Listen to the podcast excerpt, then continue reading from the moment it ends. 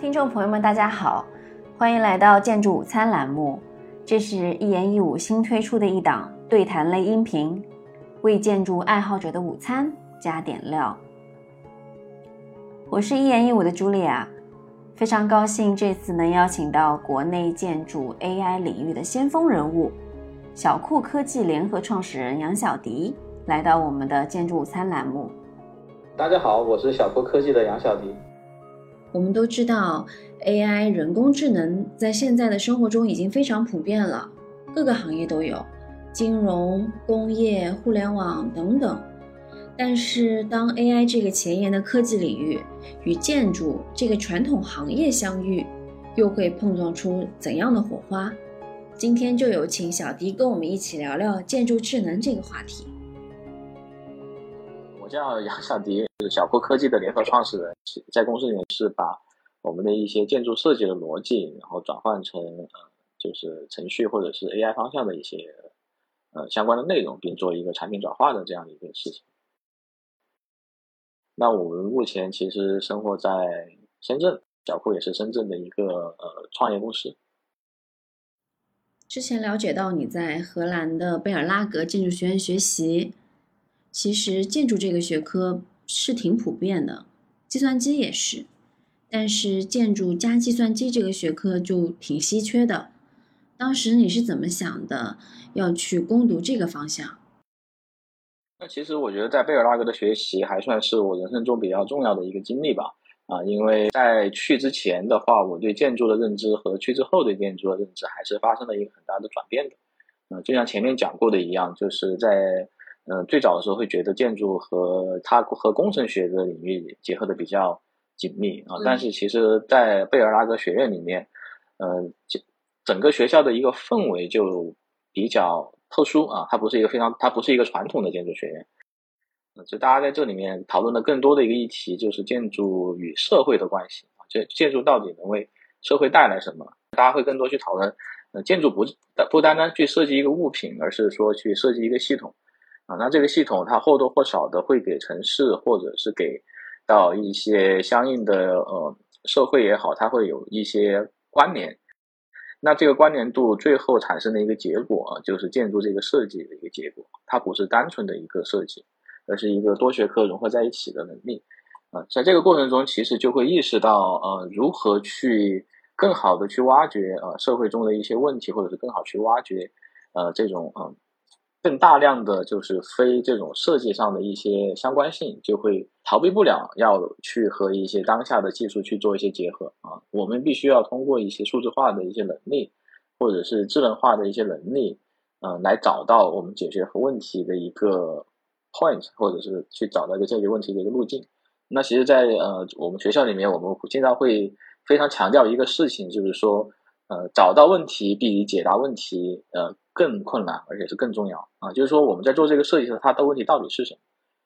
嗯，那它到底需要去解决什么样的问题？那只要你把这个问题找得很准的话，解决问题反而是一件比较容易的事情。但怎么找到问题，它就需要去通过一些分析也好，或者是需要通过一些非常客观的一些因素去解读啊这样的一个事情啊，所以说才尝试着把计算机的这样的一个呃逻辑的一个分析能力，或者是说它的一个。呃，探讨的一个能力就和设计进行一个结合，那这个也是我们在做这个事情的时候，呃的一个最早的一个出发点吧，就是在设计的领域之中，嗯，加入更多、更复杂、更真实，而且更可靠的一些客观因素。那当时是怎么样的一个契机，就是创立小库的？那其实就是我们回国之后，其实做了一段时间的建筑实践。啊，那也是通过把我们的这样的一个设计理念是在实践中有一些案例的一些呈现，在这个过程中，其实会，呃，或多或少的感觉到、感知到，就是建筑行业它存在一些问题，啊，那这个问题其实就一直存在了很长的时间，然后也会时刻的困扰着建筑师。那其实建筑师私下里聚会里面，经常都会。呃，各种吐槽啊，或者是说对，呃，对现状的不满啊，或者是说对整个行业，就是说对整个设计到底要取向何方，呃，其实是有非常多的一个争议的。那这个时候我们会觉得说，作为一个事务所，呃，它其实并不能去解决或者是回应这些问题，它只是更多的去在一些实际的项目中啊去宣传或者去讲述你的这样的一些想法，但是其实它并不能让大家知道，你去怎么做这个事儿，或者说去怎么去改变这个行业里面的一些相关的一些方式方式，或者说一些思考，呃，那我们就决定成立小铺来从另外一个角度。啊，来去通过一个给设计师提供 AI 智能工具的方式啊，呃，来尝试着为这个传统的行业啊带来一些新鲜的呃方向和一些对这个未来路径的一个探索，然后尝试在这个上面能够去呃找到或者去影响我们建筑业呃千百年来的这样的一个现状和一个 一个呃或者说是一个探路吧这样的一个想法。其实最主要的还是想去做一个探索的一个工作。那之前发现了这些痛点，但是小库的话，它在成立之前有没有一些这种对标的公司，或者是说他前人有做过哪些，有一些可以模仿或者学习的，还是说从零开始，从零到一做小库？其实是没有的，就是我们应该是在我们之前应该是没有人提过建筑和 AI 人工智能的这个结合，应该，呃，我们在全球范围内都是第一家去提这个事儿的呃一个公司，嗯，也是呃有几个原因吧，就首先是说这个行业本身是一个呃高度垂直的一个行业，就是它的一个学科背景或者说它本身来说，它也有非常多的一些行业知识或者专家知识体啊，计算机的领域的，所以说其实没有这个方向上的研究。然后第二个的话，就是说这个领域本身它也是一个比较传统的一个领域，也没有在这个方向上做一些过多的一些探索，很多的一些先锋去做一些这种理理论上或者是研究性质上，这个是肯定是有的。啊，不过把它做成一个公司，把它变成一个呃商业化的一个产品的方向啊，我们确实是做了第一次的这样一个探索的一个愿景，因为我们呃其实这也是我们学校的一贯的一个理念吧，就是说是希望把这个理论和实践进行一个结合。因为如果是纯理论的话，它还是很难去解决实际中的问题。那我们想，既然我们希望在这个上去做探索，我们是是希望去把这些呃实验室中的这样一些研究的理论也好、方向也好，把它通过实践化的路径呈现给大家，而不是继续的去呃做一些啊这样的一些纯纯的一些研究工作。所以说，这个的话就是我们想要去做小库的一个很重要的原因，也是当时为什么没有这样的一些公司的一个原因。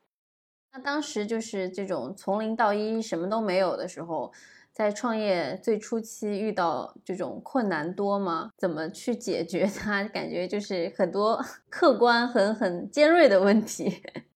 那肯定是有很多困难的。我觉得最主要的一些点是在于说，首先这个整个创投圈吧，可以说都不知道建筑行业是什么，这是我们面临的第一个问题，就是大家会对建筑设计这个学科到底是做什么的，就首先不知道。嗯，那还以为是和这个结构啊，或者是跟这个工程是相关的一个领域。其实大家对建筑设计这个领域就是了解的程度并不是很深，啊，所以说也是做了非常多的一个行业的呃一个呃宣传啊，或者是说去做一些呃主主动发声的这样一些动作吧。那在这个过程中，其实也是会面临着有很多的坑，肯定要自己去踩了才知道啊，因为没有前人或者是没有经验去告诉你说哪些是坑，哪些不是。也是有非常多的一些探路啊，或者是说去，呃，测试啊，或者是有一些这样的一些呃因素，嗯，但是呢，呃，只能说是，就是大家对这个领域或者是对这个方向确实有非常痛的一个认知吧。就换句话是，整个建筑行业对智能化的这个需求度是很高的啊，所以说，呃，能够在这个过程中一步一步的走过来，也是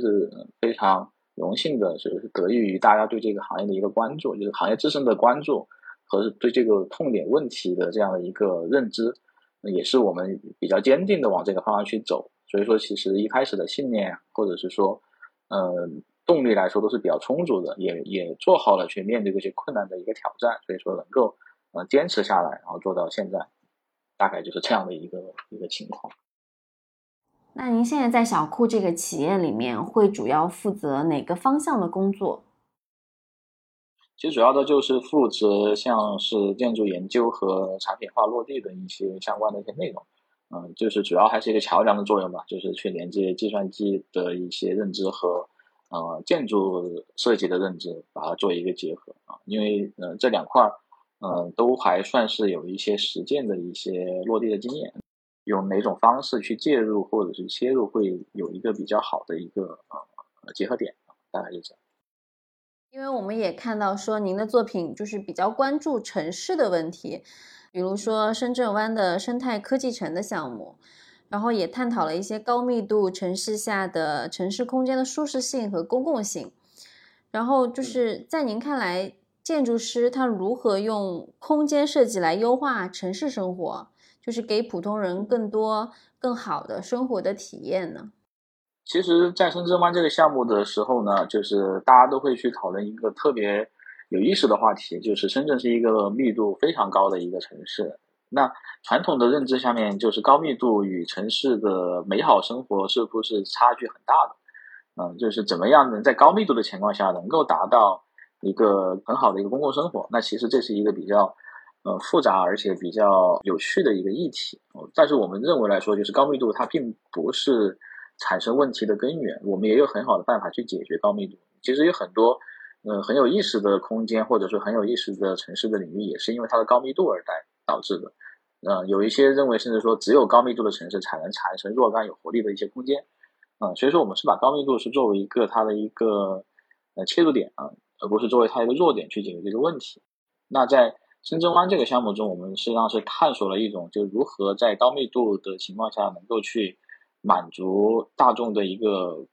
空间上的诉求，因为我们知道高密度就意味着，呃，你的你的建筑肯定会很密，然后你出去的话，你头不能透风，然后你四处看去都是建筑密密麻麻的这种感觉。呃，那这个过程中，我们在我们的设计中，就是通过呃智能设计的方式吧，就是探寻在场所中的每一个区间或者是每一个空间，你看出去你都是有一个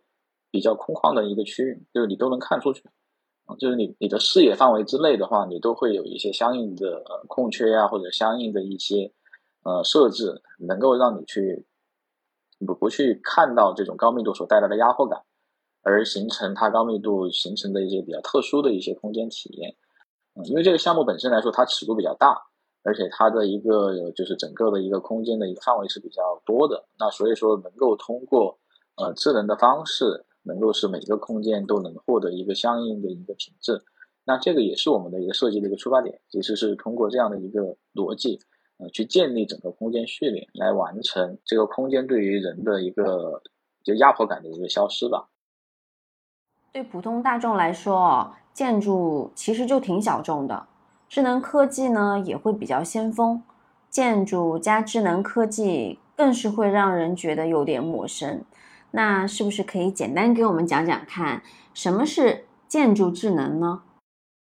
那其实做一个还不是特别恰当的比喻，那就是说，呃，有一点类似于像美图秀秀 啊，那就是说我们拍一个照片，然后它能够对照片进行一个美化和修饰的动作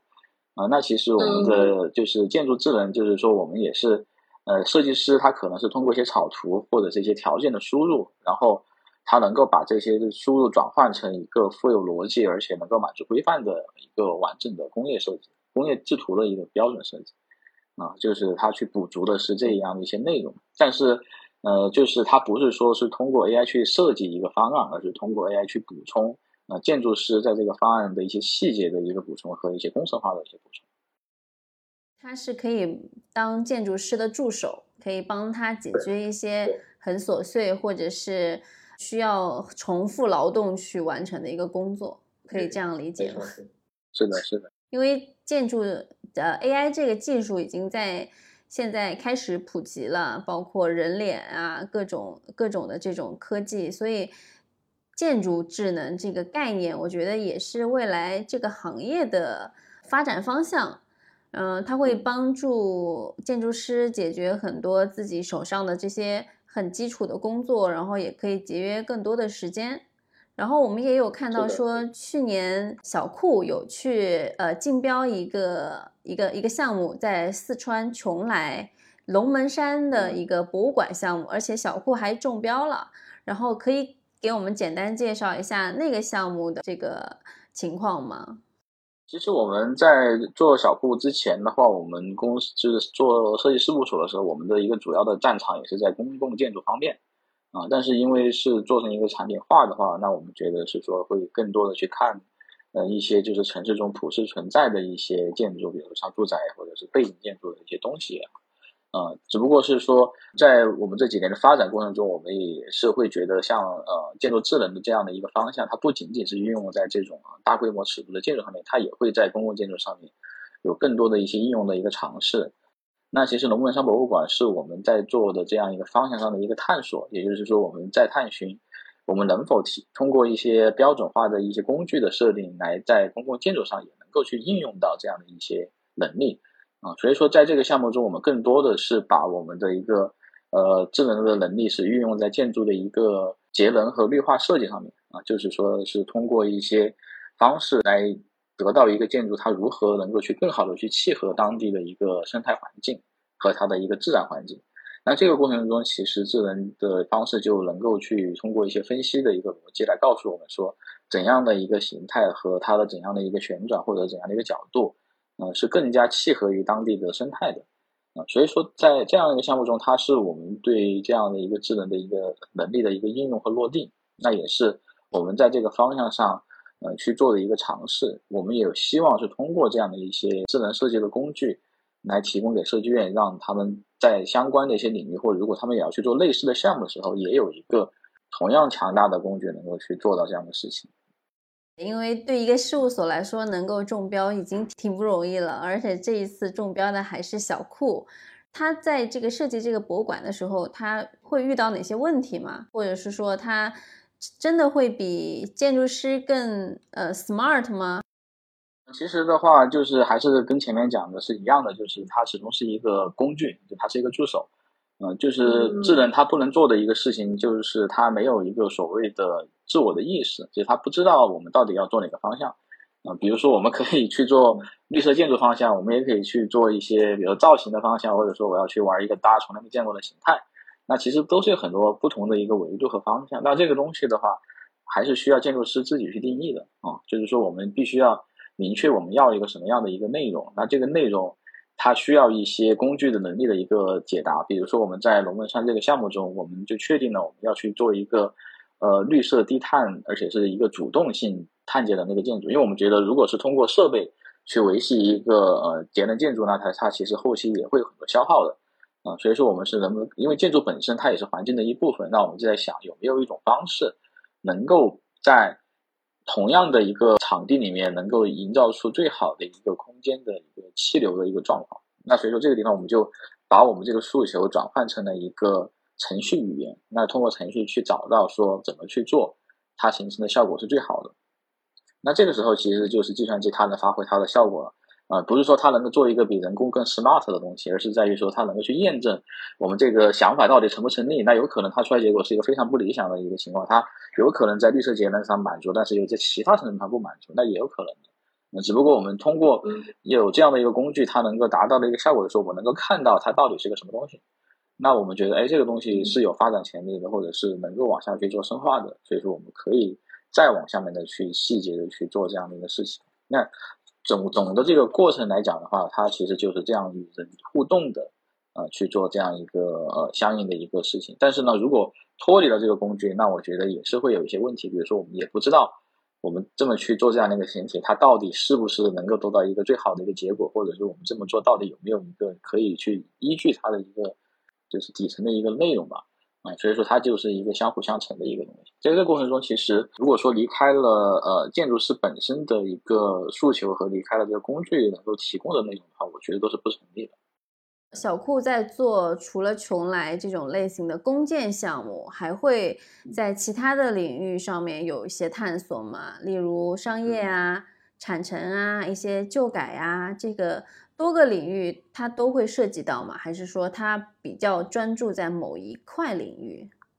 其实都会运用到，就是我们在相应的一些场那个场所里面都去尝试着去使用这样的一些智能化的产品，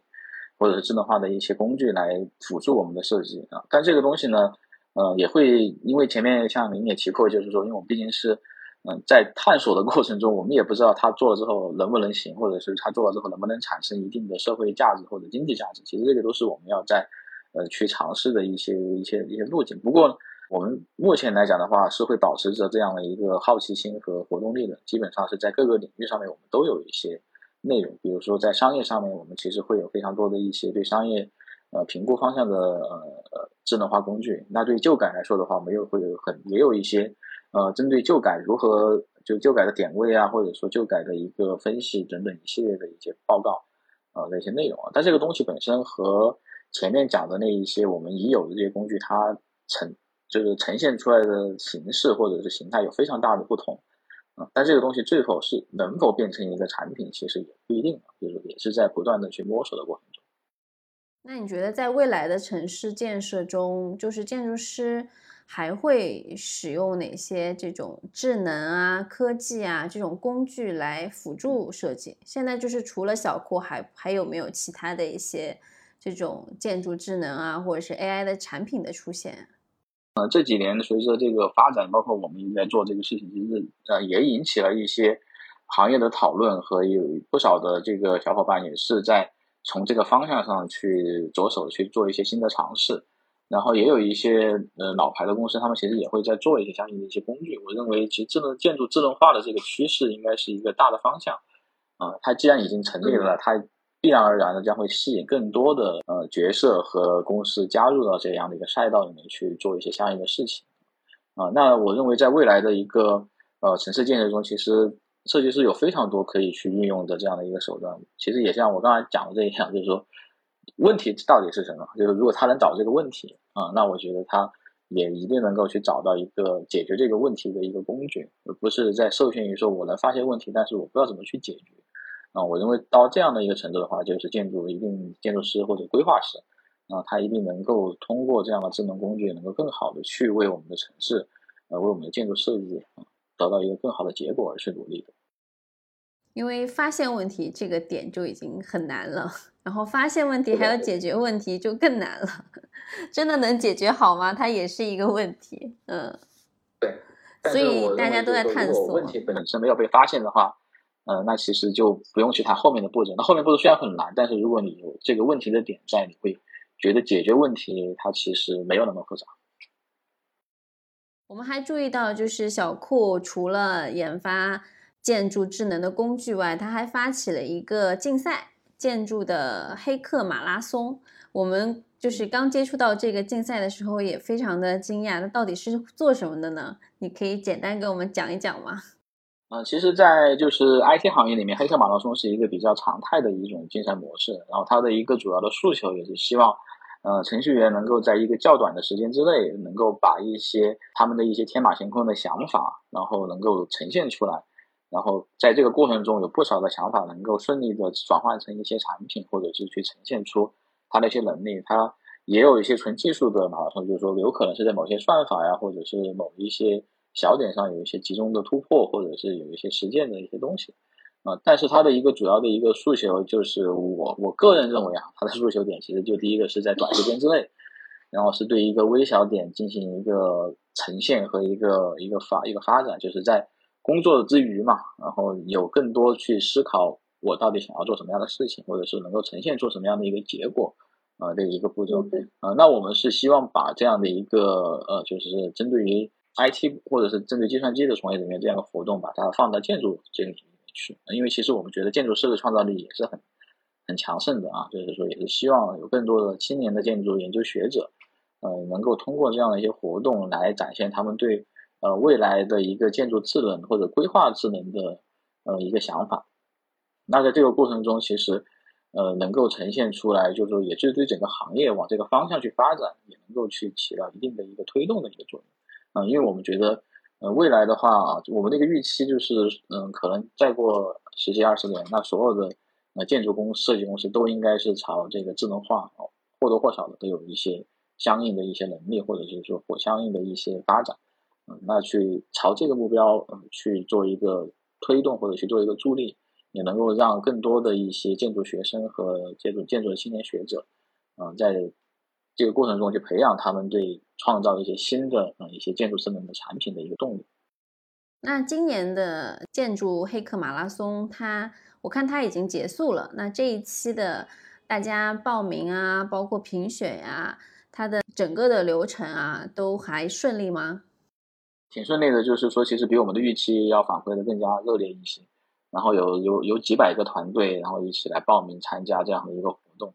啊，那其实最后，呃，说实话，评选工作是会有一些辛苦，因为我们 有时候会难以抉择，说哪些方案到底是呃比较好，或者是怎么样的一个情况，因为有太多优秀的方案，也是比较遗憾的是，呃，不能将所有的方案在最后的这样的一个答辩中去给大家做一个呈现。但是真的是能够感受到，呃，大家对这个方向或者是对这个领域里面的保持了这种高度的关注和它的一个。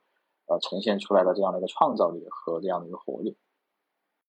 这一次有多少个多少个团队参加竞赛？然后你印象比较深刻的是那个一等奖吗？深刻的还有挺多的，我觉得你除了一等奖之外啊，就是也有非常多的一些优秀的一些一些作品。那我觉得一等奖的一个呃比较让我比较印象深刻的地方，就是它没有宏大的叙事，而且它没有从非常大的一个尺度去讲。嗯，我们想要去解决的问题，而是从一个小到不能再小的一个点去做这样一个事情。但是这个小到不能再小的点呢，嗯，在建筑领域里面其实是一个非常可以说非常话题性的一个一个问题。因为这个东西说说小是小，但是却是建筑师每一个建筑师在上学的时候，我们，都会去研究和想到的一个方向。嗯，只不过是这个方向。上面之前大家没有去想过，能够又通过这样的一个一个方式去去做这样的一个动作。那除此之外呢，我觉得也有非常多的一些作品，嗯，让我非让我印象比较深刻的。呃，除了有这种小的尺度的东西，也有一些宏大尺度的东西。其实还有还有一些没有入围，最后嗯，就是呃最终答辩的一些方案，让我的印象也非常深刻。因为有一些内容是呃我曾经也是做过这些研究的一些内容但是。在这个上面，他们还能继续的去玩出一些新的东西，或者是说能够去做到一些比较新的一些尝试，我觉得都是一些很不错的一些方向。在这个黑客马拉松的竞赛中，它的评委的这个评选标准是什么？就是哪一些是可以入围，哪些是可以拿奖？就是会有个人的这个爱好在里面吗？主要的两个点的考虑的点呢，我们认为是会在第一个是在。这个方案本身的创新的一个程度上面啊，就是说它是否是提出了一些方案的创新，或者是提出了一些大家没有想到的一个角度。呃，那我觉得其实像是那个我们这次的一等奖排砖的这个东西，其实就可能是属于这个维度上，就它本身是一个比较完整和完善的一个提案。另外一个维度就是它的一个技术可实施度和它呈现出来的结果。呃，那这个东西呢，我们也收到非常多的一些非常呃严肃的一些研究的一些成果。那这块的话。啊，它也会占一个比较大的一个分数和一个分值的一个点，然后最后的话还会去考虑到它最后作为一个产品的呈现和它能否被商业化的一个应用。评委在打这个分的时候，还是我认为还是有很多争议的。那因为因为就是举个简单的例子来讲，因为我们最后是采用了非常严严格的这样的打分的综合评定的办法啊。那呃，我其实评出来的第一二名没有入围最后的前十强。评委的就是打分的差异和各自的一个喜好还是一个比较大的一个偏差啊，但是我认为其实这个也是一个常态吧，就是我们也参加了很多的竞赛，或者是也都会面临着类似的一个问题，就是很难去嗯做到，就是让每一个作品都能呈现出它最好的一个一个状态或者是一个价值。但是我认为，如果是呃，其实这也是我们为什么会采用这样的一个评价标准的一个体系，因为如果是我们针对市场或者是针对嗯，客户或者是针对最终的用户而言的话，那很可能，如果你在某一个方向特别强，但是如果你不能说服所有的人的话，有可能也不会被大众所接受。所以说我们会认为这样的一个评定方式，呃，虽然会有一些争议，或者虽然会有一些评委之间的这样讨论，但是我们认为结果还是比较能够去反馈我们现在当下的一个市场选择，或者是说对这个产品的一个选择上面去。那这些拿了奖的团队们，那后期小库会去怎么去孵化这些优秀的创意，然后会帮他们实现落地他们的这些 idea 吗？对这种方式是没有设太多的一个限制的，就是各种合作方式我们都是比较 open 的状况。我们也是希望能够通过呃这一次活动，最后能将一些优秀方案能够落地，嗯，去跟大家做一个最终的一个呈现。呃，在这个过程中，其实我们会提供资金，我们也会提供技术和团队去帮助一些优秀方案能够从它的一个最早的嗯概念的状态来变成一个比较完整的和一个能够去面向大众使用的一个产品的一个形态。那这个也是我们的一个初衷，嗯，只不过是说这个还是需要一定的孵化的一个时间，然后嗯，如果顺利的话，应该在今年内能够看到一些项目的具体落地。那现在对小库来说，做建筑智能的人才人才储备量怎么样？其实那个呃，非常多的就是我我们也注意到，现在非常多的就是以前的建筑的小伙伴们已经开始转向了这样的建筑加智能的这样一个应用。呃，我们怎么讲呢？如果是从刚开始创业那几年的话，我们很少能够有这样的同时对建筑和计算机都很了解的小伙伴加入到我们。但是现在，嗯，可以说是。这样的人才是越来越在我们的公司里越来越壮大，而且能够都能够去挖掘出更多呃新生的力量去加入我们。那同样的话，其实我们有非常多的呃程序员也开始学习建筑师的一些知识，然后就是说，其实，在我们公司里面，啊，就是两边知识都懂的这样一个人才都还是蛮多的。那我认为这也是呃我们对于这个行业做出的一点小小的贡献吧。那未来会不会和高校合作？就是说。在建筑学院或者是计算机学院专门开设一门课程，然后让专门培养这个专业的学生们，然后专门去学习这个。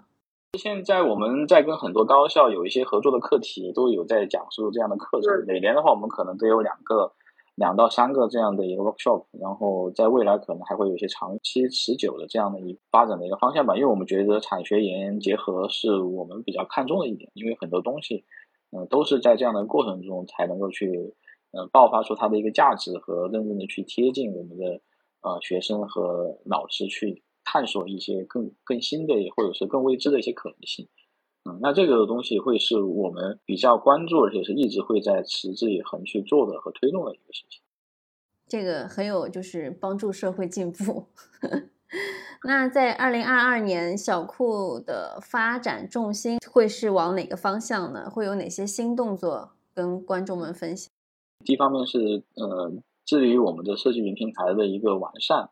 和一个研究，因为这个东西是那，它本身就是一个长时间持续的一个动作，就是我们没有办法，特别是一个呃，面对行业的垂直行业的一个智能化产品，它很难做到。一蹴而就的一个程度，所以说我们必须要在上面去做非常大的人力和成本的一个投入，啊，才能让这个东西变得嗯逐渐的去完善，而且逐渐的变好，持之以恒的去做这个升级和维护，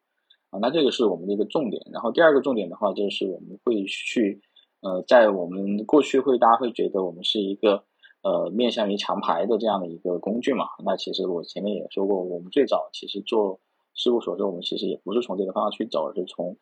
技术层面上去制定了这样的技术发展路线。那从强牌之后，我们会更多的去转向，嗯，从规划到单体到结构到以及到施工图等各个方面的一些智能化的工具，然后在这个上面能够从整个流程中啊去解决建筑师面临的一些啊就是苦活、脏活、累活啊，去交给人工智能去组织解决的一些问题。那在这个过程中，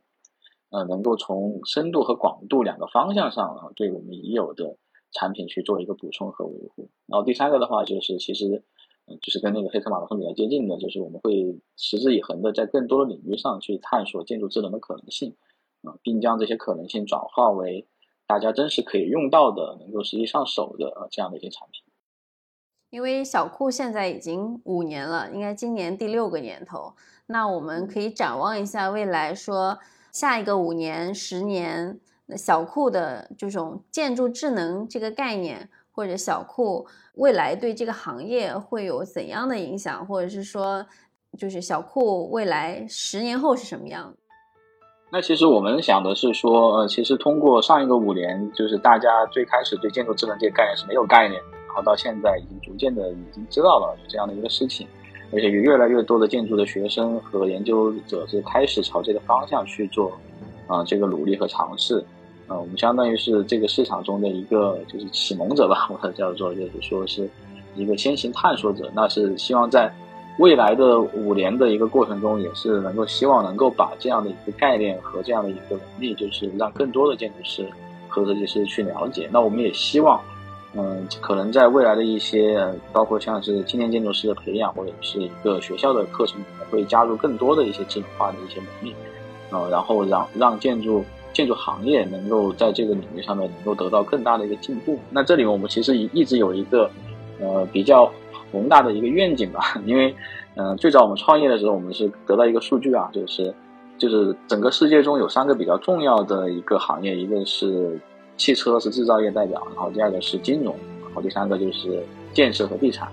啊，那其实在这三个行业都是有古老，其实比较古老，汽车不算特别古，但是也算是有一点古老的一种行业里面，前面两个行业的智能化程度都已经非常高了，就是汽车大概是百分之三十，然后金融也是在最近几年中也是从十几、二十到三十、四十这样的比例上去去提升，但是呃，建筑行业和设计行业的智能化率只有百分之三。那我们 希望，呃，在未来通过我们的努力，或者是整个行业的一起去去努力和探索，能够把这个数据能够做到百分之十到二十这样一个区间，那也是我们的一个目标和我们希望整个行业里面去达到的一个。